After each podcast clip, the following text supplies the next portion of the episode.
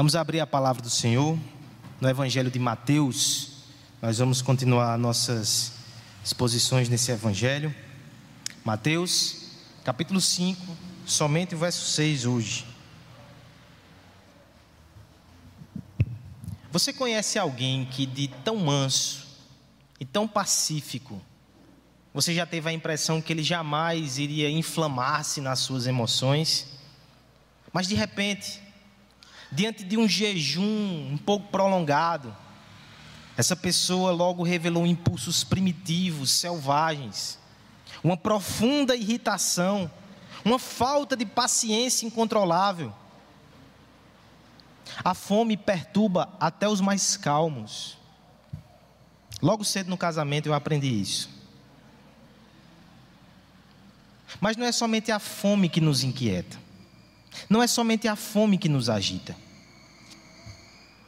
Justiça também mexe conosco. Você já percebeu que nas discussões, sejam elas políticas, ou sejam elas pessoais, geralmente é a hora que nós ficamos mais inflamados é porque a justiça está sendo questionada, a justiça de uma medida, a justiça de uma política, a justiça de uma decisão. Ou então simplesmente no relacionamento interpessoal nós dizemos: Isso não é justo, e nós nos inflamamos. Onde é que eu quero chegar aqui? Se a fome mexe conosco, e a justiça também mexe conosco, imagine fome de justiça. Falaremos de algo forte nessa noite. Vamos ler todas as bem-aventuranças até esta dessa noite, certo? É um texto pequeno. Mateus capítulo 4, a partir do verso 1, para contextualizar a nossa passagem. Vendo Jesus as multidões, subiu ao monte, e como se assentasse, aproximaram-se os seus discípulos, e ele passou a ensiná-los, dizendo: Bem-aventurado os humildes de espírito, porque deles é o reino dos céus.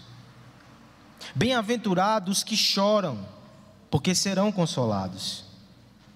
Bem-aventurados os mansos, porque herdarão a terra. Hoje, bem-aventurados os que têm fome e sede de justiça, porque serão fartos. Vamos pedir graça ao Senhor para que possamos entender essa passagem. Pai amado, nós te bendizemos, Senhor, porque é maravilhoso estar com teu povo na tua presença. Alguns aqui voltando depois de um longo tempo. Como é precioso estar aqui, Senhor. Mas nós ainda temos uma grande expectativa. Os louvores nos alegram, as orações nos acalmam. Mas nós queremos, Senhor, por intermédio da tua palavra, ouvir a tua voz falando aos nossos corações, nós temos fome e sede de ti, Senhor. Não nos deixa sem receber o alimento. Que o teu espírito toque em nosso coração e fale conosco nessa noite. No nome de Jesus. Amém. A fome é um alarme que não pode ser silenciado. As suas garras fazem sentir-se em nós. A sua presença indica uma ausência muito importante, é a ausência de alimentos. E não cessa o seu clamor até que nós finalmente nos alimentemos. De igual modo, a sede, ela rasga a nossa garganta, deixa tudo seco e nos ameaça com sensações cada vez mais incômodas e adversas, até que a gente ceda também. Somente as gotas que aliviam a sede farão com que cesse a inimizade que sentimos no nosso próprio corpo. Não há acordo aqui. Ou cedemos ou perecemos. Fome e sede, portanto, são ilustrações fortes e vívidas de uma necessidade que é urgente, de uma necessidade que é inadiável, de uma necessidade gritante. Assim, quando nós somos perguntados, Você tem fome de quê? Você tem sede de quê? O que está sendo dito é quais são as suas necessidades mais profundas e mais intensas. Não sei se você lembrou de uma canção. Nos anos 90, a banda Titãs, ela usou exatamente essa figura aqui com, com a semelhança do que eu estou falando. Porque eles disseram que a fome não era só de comida. A fome era de comida, diversão, arte, anseios, desejos. Qual é a sua fome? Qual é a sua sede? As necessidades são inúmeras. Infinitas são as nossas demandas, escassos os recursos e enganoso o coração. Nós precisamos considerar isso. Porque apesar de muitas fomes e muitas sedes, só há uma fome que salva. Todas as outras, impreterivelmente, terminarão em frustração. Esse é o tipo de assunto que eu não posso me enganar, que você não pode se enganar. Você tem fome de quê? Você tem sede de quê? A sabedoria de Cristo nos ajuda com essa questão. Aqui está o nosso mestre no monte, transmitindo graça e alimentando a alma dos seus discípulos. O seu sermão mais conhecido, até pelas pessoas que não são religiosas, o sermão do monte está sendo proferido, as bem-aventuranças estão sendo elencadas. E nós vimos aqui que elas não são anunciadas de forma aleatória, não. Cada um está amarrada logicamente, teologicamente, quase que poeticamente uma na outra. Todas elas anunciam nossas carências e como somente Deus pode supri-las.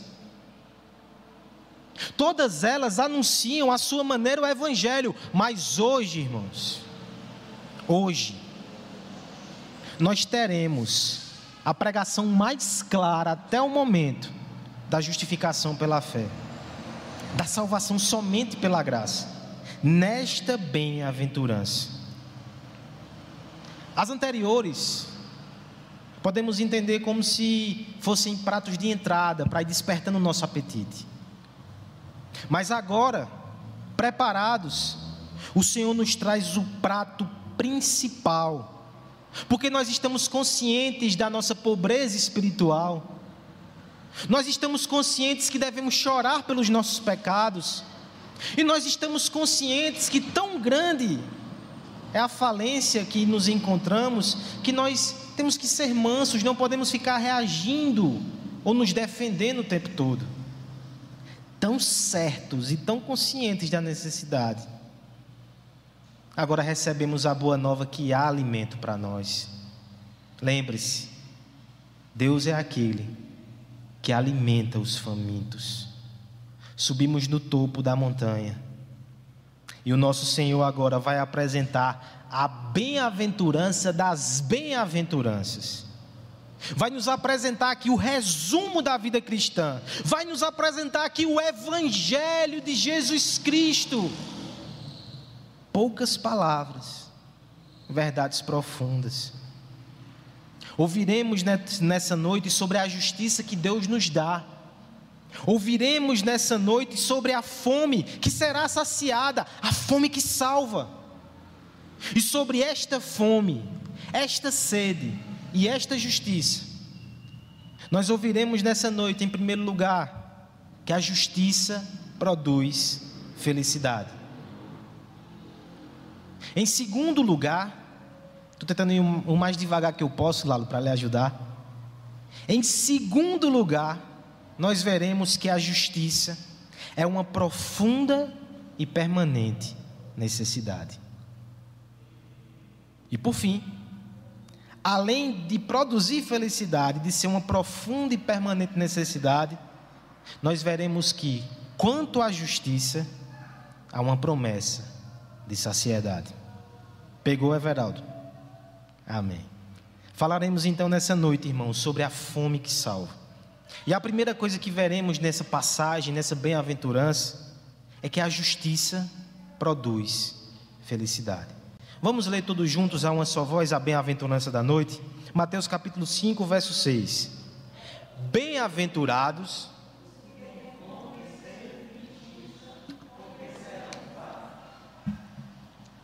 A fome saciada nos traz alegria. Às vezes o prato nem é essas coisas todas, mas a gente fica feliz. O copo de água bem gelado, no meio do sol causticante, provoca prazer. Nós entendemos o que está sendo dito aqui, mas há um elemento, e talvez um alimento, que seja estranho: justiça. Você tem prazer na justiça? Quando você vê um juiz prolatando uma sentença, aquilo dá um arrepio. Eu sei que tem gente aqui da área do direito, mas você sente isso? Você sente prazer quando você vê alguém fazendo as coisas bem corretas. Será que você sente isso? Você sente extrema felicidade quando é corrigido, estava errado, e alguém diz: não, esse não é um caminho justo. A verdade nua e crua, irmãos. Você nem precisa responder. Eu respondo por você e respondo por mim. Por mais que nós tentemos ser virtuosos, e por mais que nós nos achemos virtuosos em comparação com os outros, ignorando os vícios ocultos e profundos do nosso coração, a verdade que nos acompanha desde os nossos primeiros pais é que nós não somos justos por nós mesmos. O apóstolo vai dizer: não há um justo sequer. Como consequência, nós não temos prazer na justiça.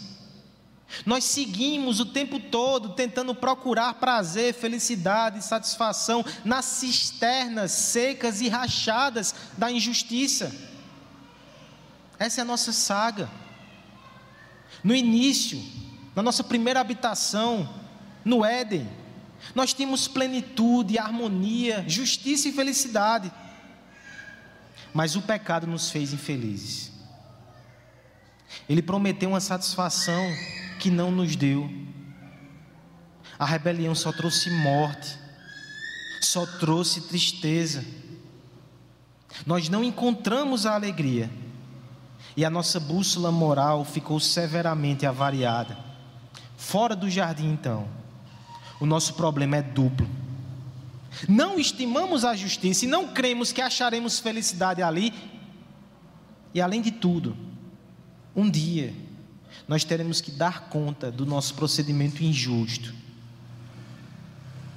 E todas as alegrias pequenas provisórias que o pecado nos deu serão desmascaradas.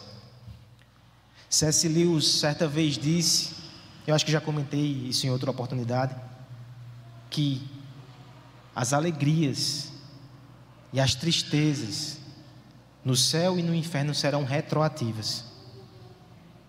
A alegria que eu vou sentir com Deus no céu vai fazer com que eu olhe para trás e todas as minhas tristezas eu vou encarar como alegria. Mas o contrário também é verdadeiro. A tristeza que eu vou sentir quando eu for apartado de Deus em definitivo vai fazer com que eu olhe com profundo pesar para todas as, as alegrias, migalhas de alegrias que o pecado me deu. Mas apesar desse quadro, irmãos, tão duro, a palavra de Deus nos mostra que essa relação de alegria e justiça, ela não vai ser desfeita. Ainda que o mundo inteiro ande na contramão, Ainda que mesmo nós cristãos lutemos em nosso coração, essa relação não pode ser desfeita. O prazer verdadeiro, permanente e profundo não vai ser encontrado no pecado. A alegria verdadeira só se encontra na justiça, só se encontra na santidade.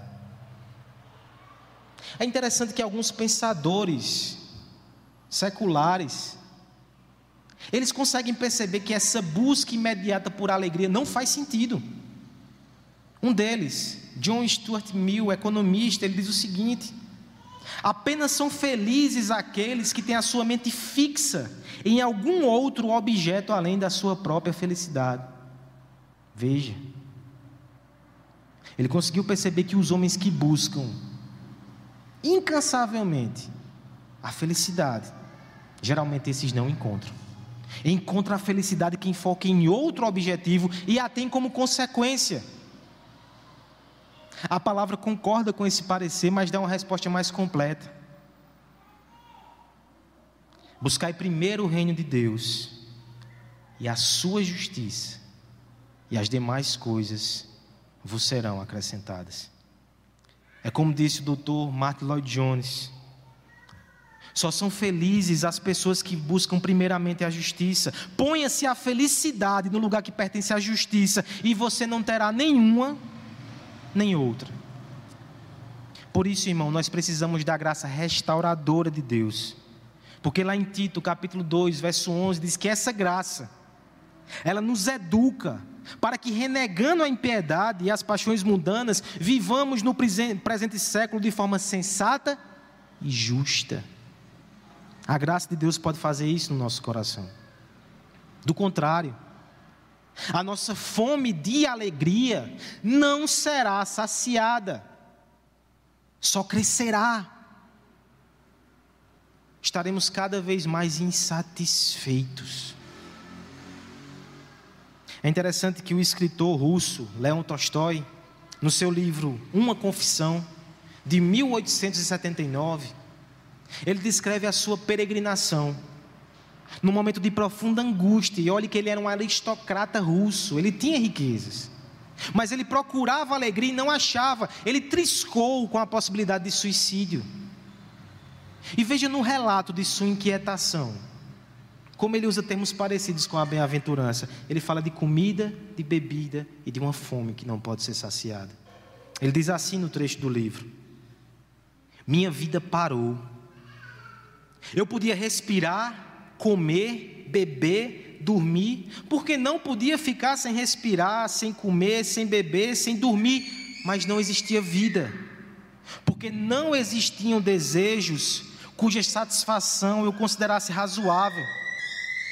Se eu desejava algo, sabia de antemão que, satisfazesse ou não o meu desejo, aquilo não daria em nada.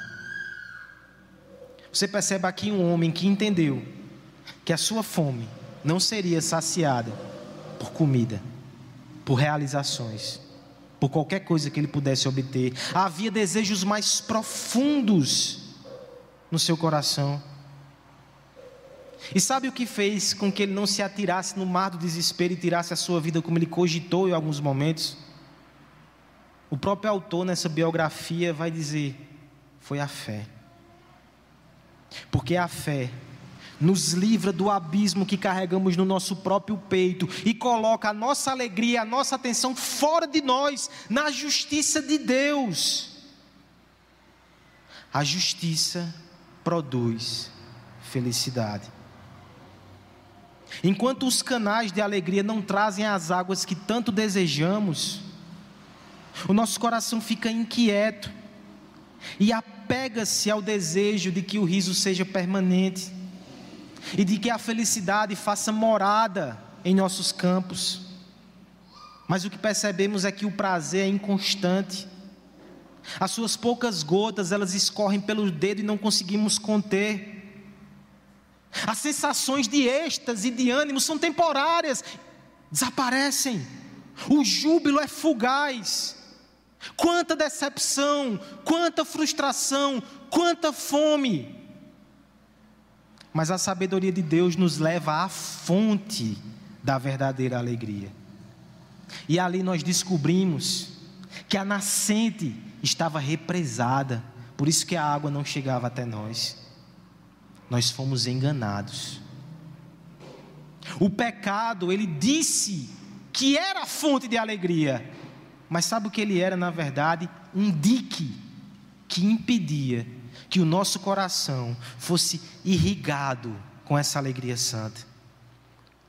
Mas a boa nova para pecadores como nós é que a graça de Deus, na pessoa do Filho de Deus Jesus Cristo, ela rompe essa barreira, ela quebra esse dique e mais uma vez a água viva, a água da alegria, a justiça de Deus, a santidade de Deus, ela pode inundar o nosso coração. Essa é a nossa esperança. Aqueles que estão em Cristo alcançam justiça, alcançam alegria. Crianças, esse engano, ele começa tão cedo. Momento de confissão. Não faça nenhum sinal para que papai e mamãe não percebam. Mas será que já passou um dia no seu coração aquele pensamento? Se eu sempre obedecer os meus pais, que vida chata. Eu vou perder as aventuras, as emoções, eu não vou ser feliz. Por favor, fica bem durinho assim para o pai não perceber que você vai estar fazendo assim. Ó. Desde novo nós somos ensinados, não só pelo mundo, mas pelo nosso coração pecaminoso, que a alegria está na desobediência, que a alegria está na injustiça, que a alegria está no pecado. Isso é um problema, irmãos. Nós precisamos cortar isso pela raiz. Nós não podemos pensar mais assim. Nós não podemos cair nessa balela. Nós não podemos ser enganados pelo pecado. Eu sei que talvez alguém lá de fora olhe para você e diga: Ah, se tornou crente, abriu mão das nossas alegrias. Não! Um antigo pregador do passado dizia: o cristão, ele não quebra a sua harpa, ele afina na melodia correta. Nós recebemos a verdadeira alegria de Deus e temos inclusive condições de usufruir desse mundo, mas sem entregar o coração a Ele. Mas nós precisamos fazer uma reflexão mais profunda aqui nessa noite também. A dinâmica da nossa mente, no nosso coração, precisa ser alterada. Vou cravar mais uma vez. Não viva para ser feliz, porque senão você vai ser infeliz. Viva para buscar a justiça de Deus. Até mesmo dentro da igreja, irmãos, nós podemos observar esse padrão, até mesmo em nós. Quantas vezes nos casamentos, não é por isso que brigamos. Eu quero ser feliz. Queira ser santo. E você vai ser feliz com a sua família no trabalho, insatisfeitos muitas vezes. Ah, não estou feliz nesse trabalho. Seja santo. Seja santo. No serviço da igreja, na igreja com alguma coisa que acontece, eu não estou feliz. Busque a santidade. Essa relação ela tem que estar tão firme no nosso coração. Nós não vivemos para a felicidade, nós vivemos para a glória de Deus, e na glória de Deus Ele nos presenteia com felicidade. Essa dinâmica precisa estar cravada no meu e no seu coração. Até mesmo espiritualmente falando. O que é que você procura na igreja? A Bíblia não diz que você tem que ter fome e sede de experiências. Se Deus quiser dar, amém. Mas essa não tem que ser a tua fome e sede. A Bíblia não diz que você tem que ter fome e sede de bênçãos. Ele dá. Mas se você vier buscando isso, você tem que ter fome e sede de justiça. Eu quero mais da justiça de Cristo. Eu quero parecer mais com o meu Cristo. E aí, você vai ser saciado. Amigo que nos visita essa noite, ou que nos acompanha pela transmissão, ou você que de alguma forma ainda sente que não tem sido alimentado por essa justiça. Essa inquietação no teu coração é uma benção. Eu sei que incomoda. Essa tentativa de se alegrar o tempo todo, mas parece que a alegria escapa dos teus dedos. Eu sei que isso incomoda, mas isso é uma benção, porque é um sinal de uma doença mais profunda que você tem. Não se entorpeça, não se distraia, não disface a sua inquietação, vá até a raiz dela e obtenha a cura hoje em Cristo. Ele é fonte de alegria, porque Ele é fonte de justiça. Primeira verdade, então, os irmãos, dessa passagem, dessa bem-aventurança: a justiça produz felicidade. Mas, em segundo lugar, a justiça é também uma profunda e permanente necessidade. Vamos ler mais uma vez a nossa bem-aventurança da noite? Bem-aventurados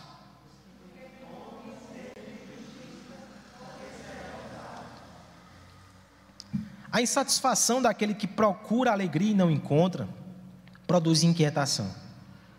E essa intranquilidade Faz todo sentido ser comparado à fome, porque incomoda.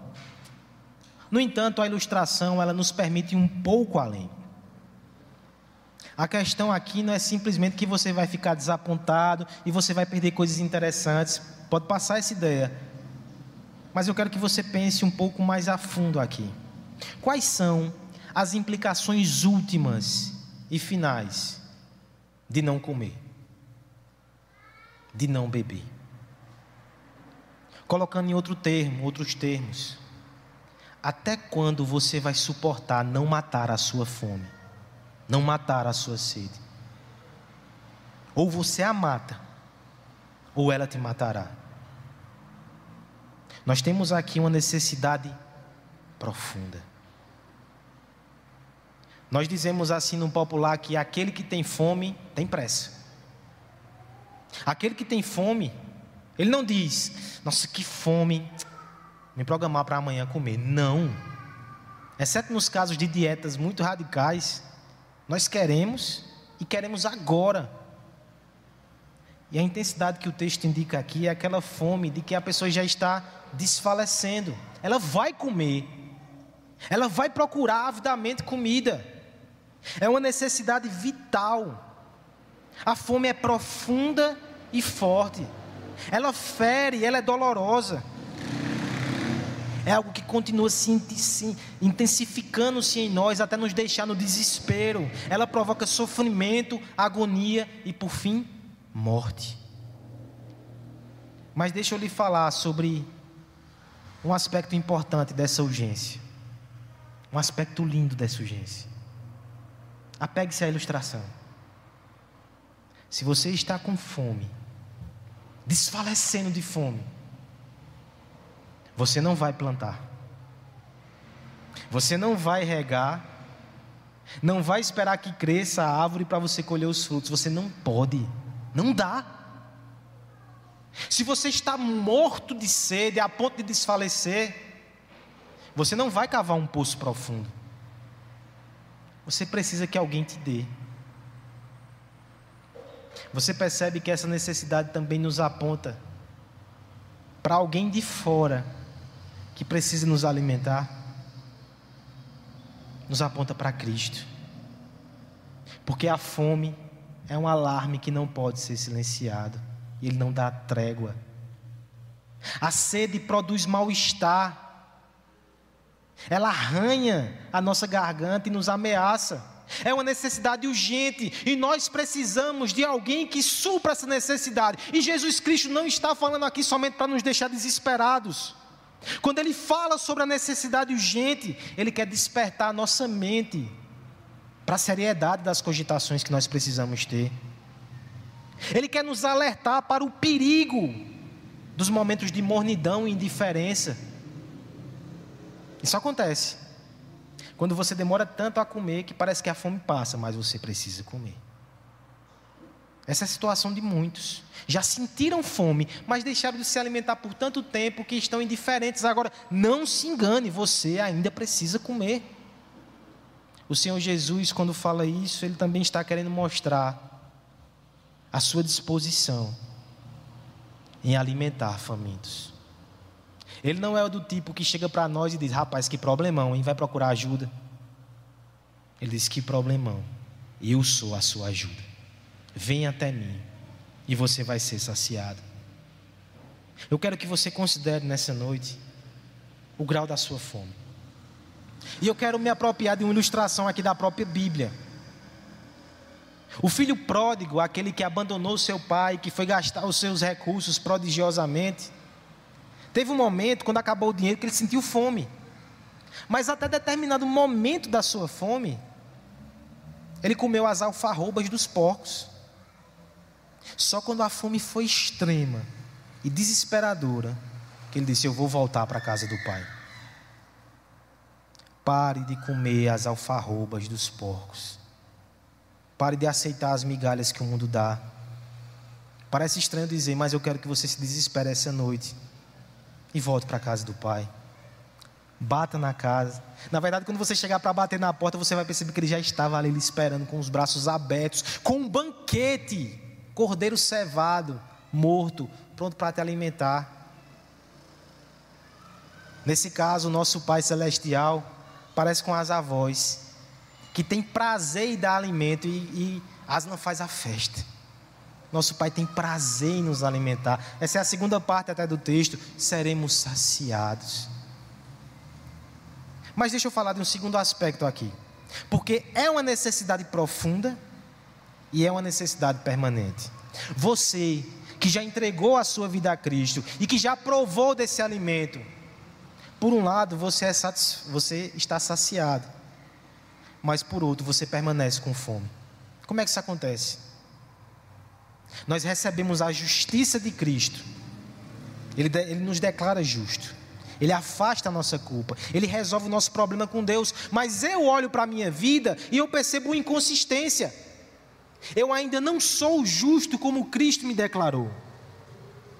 Esse é o processo de santificação.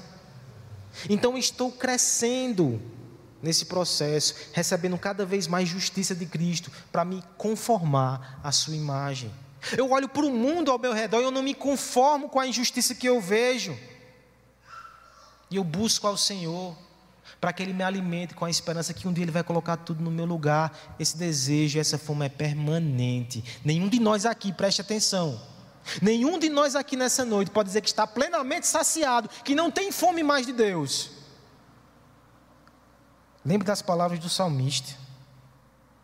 Como a coça anseia por águas, a minha alma anseia por ti, ó Deus. A minha alma tem sede do Deus vivo. Ou então, o Salmo 63, que nós lemos no início. Ó oh Deus, tu és o meu Deus forte, eu te busco ansiosamente, a minha alma tem sede de ti, meu corpo te almeja como terra árida, exausta, sem água. Aqui é o desejo por estar cada vez mais conectado a esse Deus que nos comunica a sua justiça através de Cristo e o desejo de cada vez se parecer mais com Ele.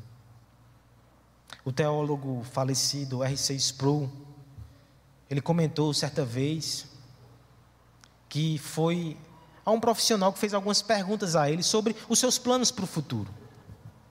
E aquele pastor idoso, experimentado, respondeu e depois se constrangeu. Quando ele observou a sua resposta, ele ficou extremamente triste. Ele disse: Nenhuma das coisas que eu queria para a minha vida, que eu disse àquele homem, falava sobre justiça, santidade, parecer mais com Cristo. E eu sei que eu não cheguei lá. Estava faltando fome. Ele fez a comparação com aqueles jogadores que já ganharam tudo, muito jovens e que parece que de repente perde a gana por jogar a bola. Ele não tem mais aquela fome de conquistar. Ele olhou para si mesmo e disse: Isso não existe na caminhada cristã. Eu sou pastor há décadas, tantos livros, uma igreja que pastorei há anos, mas eu não posso me considerar um jogador prestes a me aposentar. Eu preciso ter sede e fome de Deus porque essa é uma necessidade não só profunda, mas também permanente. Crianças, não se acusem mais uma vez. Mas será que alguma, algum dia você já disse para os seus pais: Eu não quero comer hoje, não. Eu não já comi ontem? E eu creio que não colou essa desculpa. O alimento de ontem tem a sua utilidade, mas hoje nós precisamos. Hoje nós precisamos da justiça do Senhor. Porque o justo, ele ama, mas ele quer amar mais. Ele ora, mas ele quer orar mais. Ele busca o Senhor na Sua palavra, mas ele quer buscar mais. A pergunta é por que o nosso apetite varia? Será que nós não estamos nos distraindo muito com as guloseimas e os doces que esse mundo nos dá? Isso tira o nosso apetite? Será que não é por isso que algumas provações que Deus nos coloca nos priva de algumas coisas boas e doces da nossa vida para que tenhamos fome de Deus mais uma vez? No fim, eu e você precisamos nos perguntar, na lista de prioridades, a busca por Deus, a fome por Deus, como é que está na minha agenda? Qual é o tempo que eu dedico a buscar o Senhor? Se está faltando fome, a gente tem que pedir a Ele também. A gente tem que pedir, porque até a fome e o desejo de buscá-lo vem dele. Mas a justiça, ela é uma necessidade profunda e é uma necessidade permanente. Se você não tem fome, você está doente. Se você nunca teve, você está morto em seus pecados. Uma última verdade nesse texto, irmãos. Quanto à justiça, há uma promessa de saciedade. E fique calmo, que a ideia aqui agora é boas novas. Vamos ler mais uma vez, pela última vez, a nossa bem-aventurança. Bem-aventurados. Porque serão fartos. Sem justiça e sem alegria, a nossa vida carece de significado, de cor, de vitalidade. Sem justiça, nossa alma está em apuros e nós caminhamos para um destino terrível. Mas o Senhor não nos trouxe aqui somente para esfregar na nossa cara esse quadro desesperador. Ele nos trouxe aqui porque grande é a sua provisão. Ouvi, ó famintos e sedentos, o grande mestre vai nos dar uma boa nova de salvação agora. O texto nos convida a fazer um movimento para fora. As bem-aventuranças, elas vêm nessa progressão. Perceba comigo. Primeiro, eu reconheço no meu íntimo que eu sou pobre espiritualmente. Depois eu choro pelos meus pecados, então já é um movimento de externalizar algo. A mansidão como terceiro passo, eu já eu começo a considerar as pessoas ao meu redor e eu percebo que eu não posso ser agressivo nem estar na defensiva, porque eu sou realmente humilde de espírito.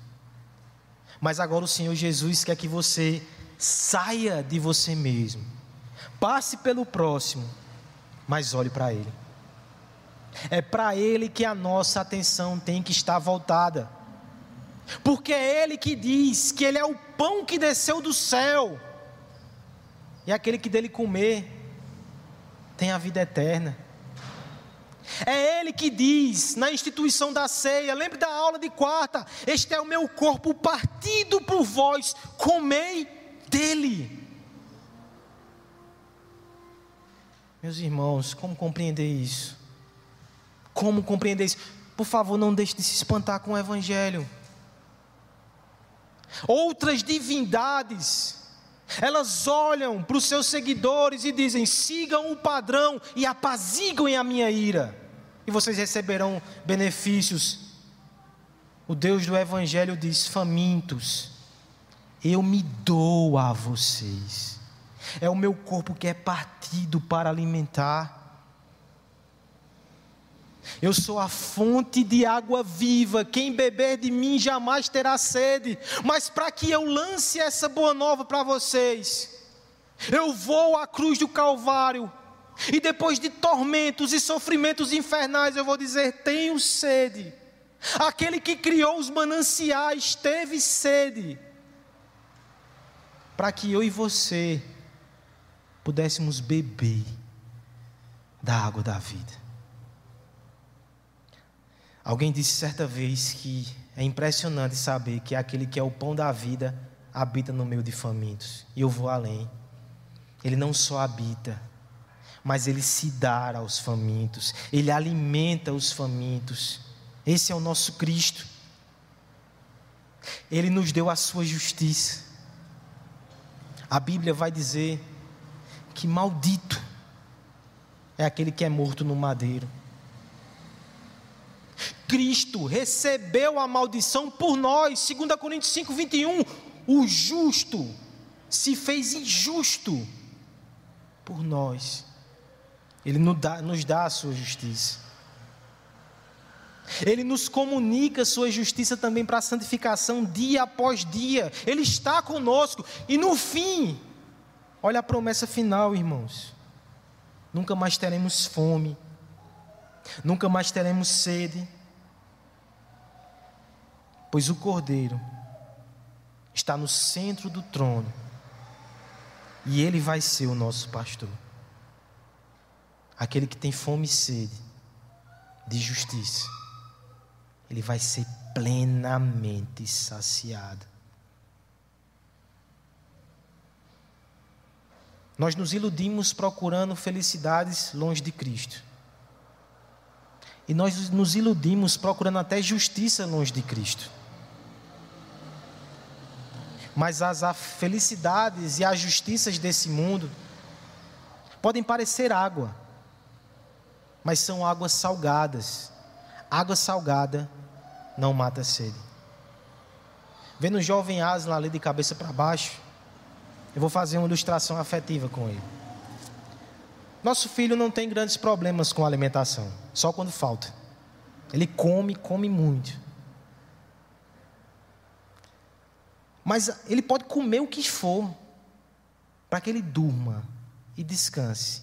Tem que ter o leitinho dele. Às vezes a gente diz, meu Deus, esse menino comeu mais que Letícia hoje de noite. Mas se não tiver o leite, ele não relaxa. Nós somos como crianças inquietas, até que a gente se volte para o nosso Pai e receba dele o alimento que é a justiça de Cristo. É Ele que vai nos dar esse alimento que tira a fome, que nos dá a vida, que nos faz descansar, que nos faz crescer. Nós precisamos nos voltar para Ele. Há uma promessa de saciedade. Nós recebemos nessa noite mais uma vez um convite. O convite para momentos especiais, nós gravamos com cores douradas em papéis de seda. Foi assim o convite que recebemos de Caio Vitória. Tem tanto afeto ali naquele, naquele convite. Os convites que o nosso noivo nos deu, eles são gravados com o seu próprio sangue.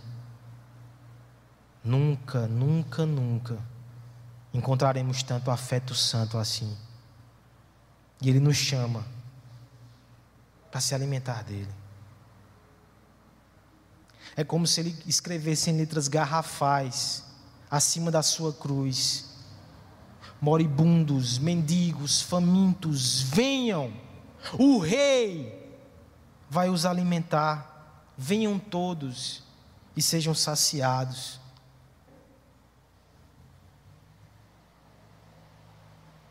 Você tem usufruído desse alimento. A igreja voltou. A palavra está sendo pregada. Você está participando desse banquete. Eu espero que esse tempo que a gente passou sem ter esse momento tão precioso tenha te dado uma fome tão grande que agora você diz: Senhor, não falto por nada. Se chover canivete, eu arrumo um guarda-chuva bem poderoso. Mas eu estou aqui. Eu quero, Senhor. Ao mesmo tempo, irmãos, deixe eu dar outra perspectiva. Talvez nos últimos dias você tenha sentido uma fome por coisas que você não tem. Talvez tenha sido uma situação afetiva, emocional, um problema na família, uma necessidade que você acha muito grande, uma necessidade financeira.